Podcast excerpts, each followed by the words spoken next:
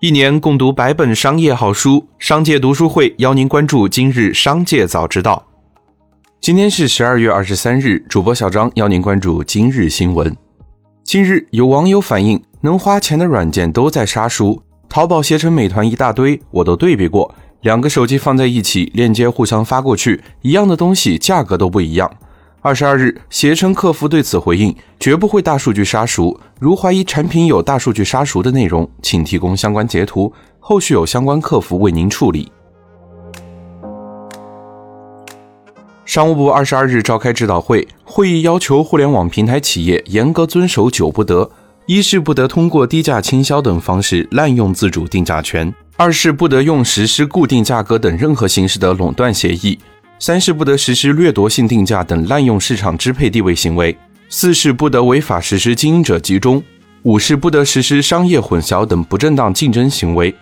六是不得利用数据优势杀熟；七是不得利用技术手段损害竞争秩序；八是不得非法收集消费者信息；九是不得销售假冒伪劣商品。中国音数协游戏工委与中国游戏产业研究院发布的报告显示，二零二零年我国游戏用户规模超六点六亿，同比增长百分之二十点七一，游戏出海规模进一步扩大，自主研发游戏海外市场实际销售收入一百五十四点五零亿美元，同比增长百分之三十三点二五，国际化水平进一步提升。二零一九年，全社会完成客运量一百七十六亿人次，完成货运量四百六十二亿吨，平均每天有四千八百二十二万人次和一点二七亿吨货物处于交通运输中。网约车覆盖全国四百多个城市，平台日均使用量超过两千万人次，共享单车日均使用量大约是四千五百万人次。进口冻肉安全风险增加，防疫检查设置多重，进口成本增加。国内肉类食品价格上涨，由于进口冻品频繁检测出新冠病毒，居民消费开始转向国产产品。疫情对冷链进口的影响已经逐渐显现。专业人士认为，如果国外疫情还是不能很好的控制，就会有更大的影响。假名字、假指纹、假血样，两个毫无血缘关系的人，在经过美籍司法鉴定所鉴定后，能得到亲生关系的司法鉴定结果。在司法部门专项严打之下，不少司法鉴定机构收手，但调查发现，美籍司法鉴定所仍然在招收代理。为了逃避当地司法部门监管，还将检测结果发往别的司法鉴定所代为出具鉴定报告。接下来，让我们一起来关注企业方面的动态。十二月二十二日，华为技术有限公司申请公开路口交通信息的获取方法和装置专利信息，申请日为二零一七年十二月。本申请公开了一种路口交通信息的获取方法和装置，属于智能交通领域，应用在自动驾驶领域，例如智能汽车、电动汽车上，使用其快速的获取路口交通信息，灵活性较高。近日，有媒体报道称，在快手内部会上，快手创始人兼 CEO 宿华表示要永久封杀辛巴。对此，快手方面向蓝鲸财经表示，此消息不实。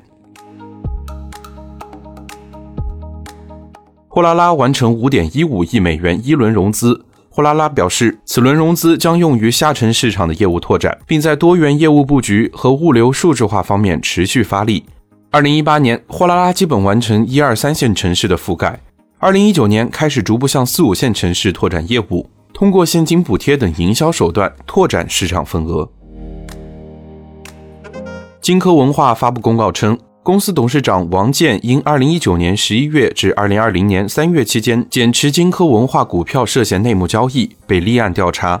本次调查不会影响其在公司的正常履职，公司生产经营活动亦不受影响。数据显示，金科文化成立于两千零七年六月，于二零一五年五月在深交所创业板上市，是一家以会说话的汤姆猫家族为核心的全息 IP 运营商。据报道，苹果公司在研发自动驾驶汽车技术，并计划2024年生产一款拥有新型电池技术的车。新型电池设计能彻底降低电池成本，并增加车辆续航里程。苹果将使用激光雷达传感器，帮助汽车获得道路三维视图。Alphabet 在法律文件中否认了政府说该公司在互联网搜索方面违反了反垄断法的指控。谷歌表示，司法部诉讼针对所有的行为都是合法的，并构成善意的竞争活动。人们使用谷歌搜索是自己选的，而不是被迫的，也不是因为他们不易在互联网上找到其他的信息搜索方式。同样，在周一，美国地区法官批准了允许开启搜集证据的命令，并把庭审日期定在了二零二三年九月十二日。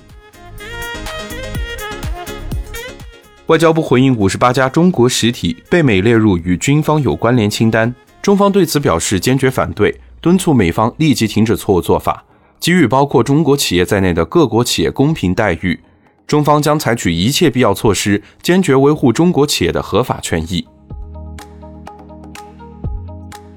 十二月二十一日晚，编剧于飞、宋方金等发布一百一十位编剧、导演、制片人、作家的联名信。直指有抄袭劣迹的郭敬明、于正出现在综艺中进行话题炒作，以此追逐点击率、收视率的做法，引起了相关从业者和社会各界的反感，呼吁不给抄袭剽窃者提供舞台，多宣传德艺双馨的艺术家，尊重原创。联合署名的还有琼瑶、高群书、白一聪、董润年等。